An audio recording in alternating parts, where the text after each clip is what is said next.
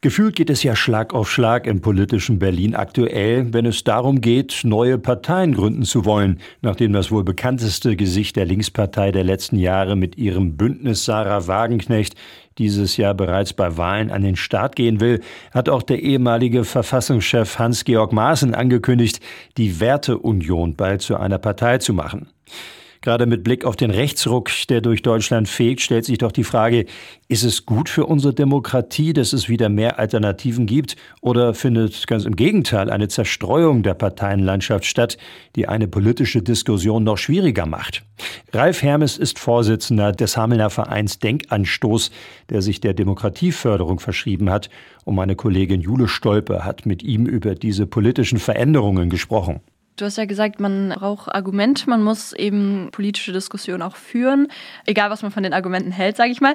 Und jemand, der jetzt Argumente hat und deswegen auch eine eigene Partei gegründet hat, ist ja Sarah Wagenknecht. Und als jemand, der sich mit Demokratie und den Parteien ja auch beschäftigt, was denkst du darüber? Also ist es so, dass man jetzt berechtigte Hoffnungen darauf setzen darf, dass viele Menschen, die ja vielleicht nicht wählen oder AfD wählen, zu dieser Partei ähm, rüberschwenken und damit so ein bisschen das Zustimmungshoch der Partei AfD zerschlagen? Oder ist es eine Hoffnung, die man eigentlich gar nicht haben sollte? Also ich sehe das problematisch. Das ist jetzt so eine Verschiebung wieder in der Parteienlandschaft. Die CDU hat das ja auch mit Werteunion. Wir zerstückeln unsere Parteienlandschaft durch solche Entwicklungen mehr.